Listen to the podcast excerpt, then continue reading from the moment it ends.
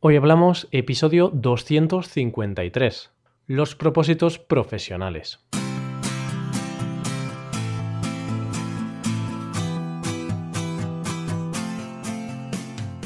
Bienvenidos a Hoy Hablamos, el podcast para aprender español cada día. Ya lo sabéis, publicamos nuestro podcast de lunes a viernes. Podéis escucharlo en iTunes, en Android o en nuestra página web hoyhablamos.com. Recordad que en nuestra página web tenéis disponible la transcripción completa del audio que estáis escuchando.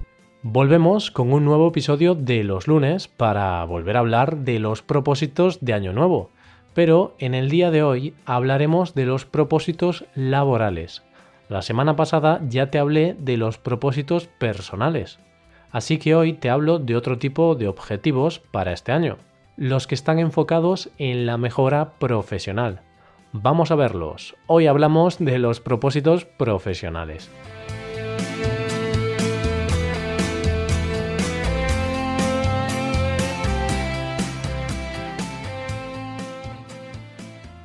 El trabajo es una parte fundamental en nuestras vidas. Nos guste más o nos guste menos, lo que está claro es que para vivir hay que trabajar. Bueno, a no ser que te toque la lotería. En ese caso, tu trabajo será preocuparte por el tipo de mansión que quieres o preocuparte por el coche deportivo que puedes coger por la mañana. Vaya, pecata minuta. Como no somos millonarios, al menos yo no lo soy, pues hay que doblar el espinazo. Y como trabajadores que somos, siempre queremos ser unos buenos profesionales. Queremos dar lo mejor de nosotros mismos. Es por eso que en nuestra vida es importante mejorar, tanto en el aspecto personal como en el aspecto laboral. De ahí que se nos haya ocurrido hacer un episodio hablando de los propósitos para este año en el aspecto profesional. Propósitos u objetivos como el de ser más puntual. La puntualidad es el punto débil de algunos trabajadores. Se dice que un buen trabajador tiene que estar al menos 15 minutos antes de que empiece su jornada laboral.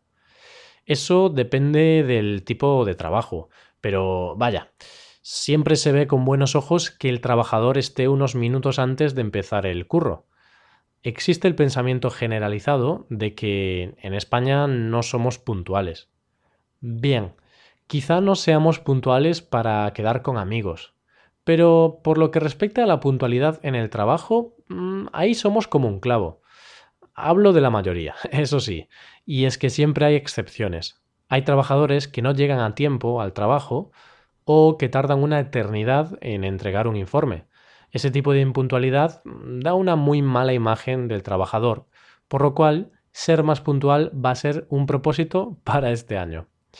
Aunque lo cierto es que cuando yo trabajaba en una consultoría, pues casi nunca llegaba a la hora a la que técnicamente debíamos estar en la oficina. Pero ¿sabéis por qué? Porque todo el mundo llegaba unos minutos más tarde. En realidad no llegaban tarde, no eran impuntuales, porque la empresa tenía lo que se llama horario flexible, es decir, podían llegar un poco más tarde y después volver a casa un poco más tarde. Siguiendo con el tema, lo que muchos trabajadores se han propuesto mejorar este año es su relación con otras personas en el trabajo. Aquí hablamos tanto de las relaciones con los compañeros de trabajo como de las relaciones con los superiores. Este es un hueso duro de roer, especialmente en lo que toca la relación con los compañeros de trabajo. Por suerte o por desgracia, cuando entramos a trabajar en una empresa no elegimos a los compañeros de trabajo, sino que llegamos y, como se suele decir, lo que toque tocó. Los compañeros de trabajo pueden ser buenos o malos compañeros, por lo que en ocasiones las relaciones con ellos mm, no serán las mejores. Sin embargo, hay que hacer todo lo posible para intentar llevarse bien con ellos. Más que nada para que haya buen ambiente, o al menos un ambiente cordial entre los trabajadores. Otro objetivo profesional que muchos se han marcado para este año es algo muy simple, pero muy difícil a la vez. Aprender a decir no. Decir no no es fácil, eso lo sabemos todos. Tanto en la vida diaria como en el trabajo hay situaciones en las que decir no se hace bastante difícil. Asociamos la palabra no con algo negativo, con algo desagradable. Y a veces decir que no a algo, por ejemplo, en el trabajo, puede ayudar a sentirnos mejor. Es incluso bueno para la salud. Imagínate que estás agotado de hacer horas extra durante toda la semana y llega tu jefe y te pregunta si puedes quedarte unas horas más a trabajar. Este es un caso claro en el que decir no es casi obligatorio, más que nada porque la salud es lo primero.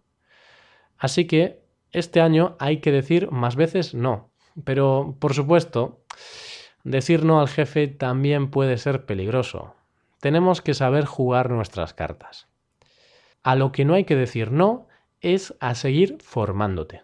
La formación continua en el trabajo es una de las claves del éxito laboral. Nunca hay que conformarse con lo que uno tiene. Hay que ser ambiciosos.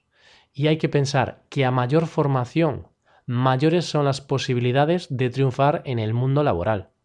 Es por ese motivo que hay que meterle caña a los idiomas. Una persona con idiomas vale por dos. Las empresas valoran que sus trabajadores sepan hablar idiomas y más en los días que corren. Así que ya sabes, dale duro a tu español.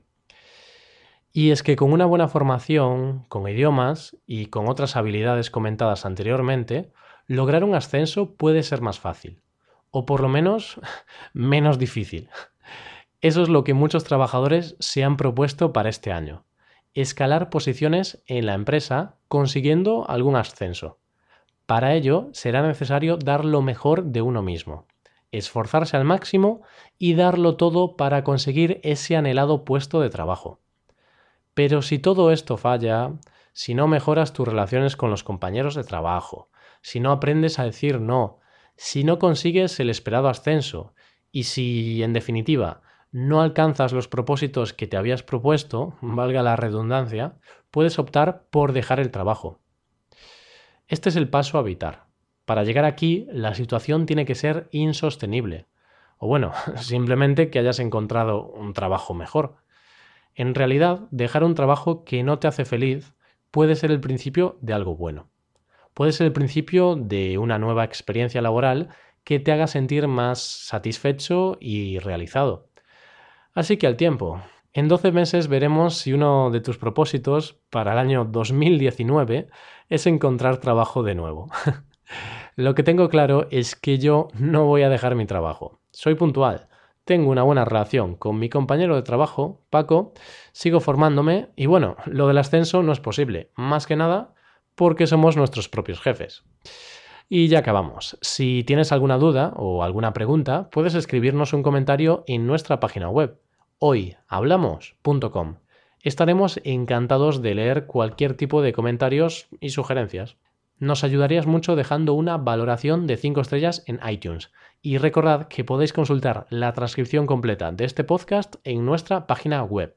Muchas gracias por escucharnos. Volvemos mañana con un nuevo episodio de Cultura Española. Pasa un buen día. Hasta mañana.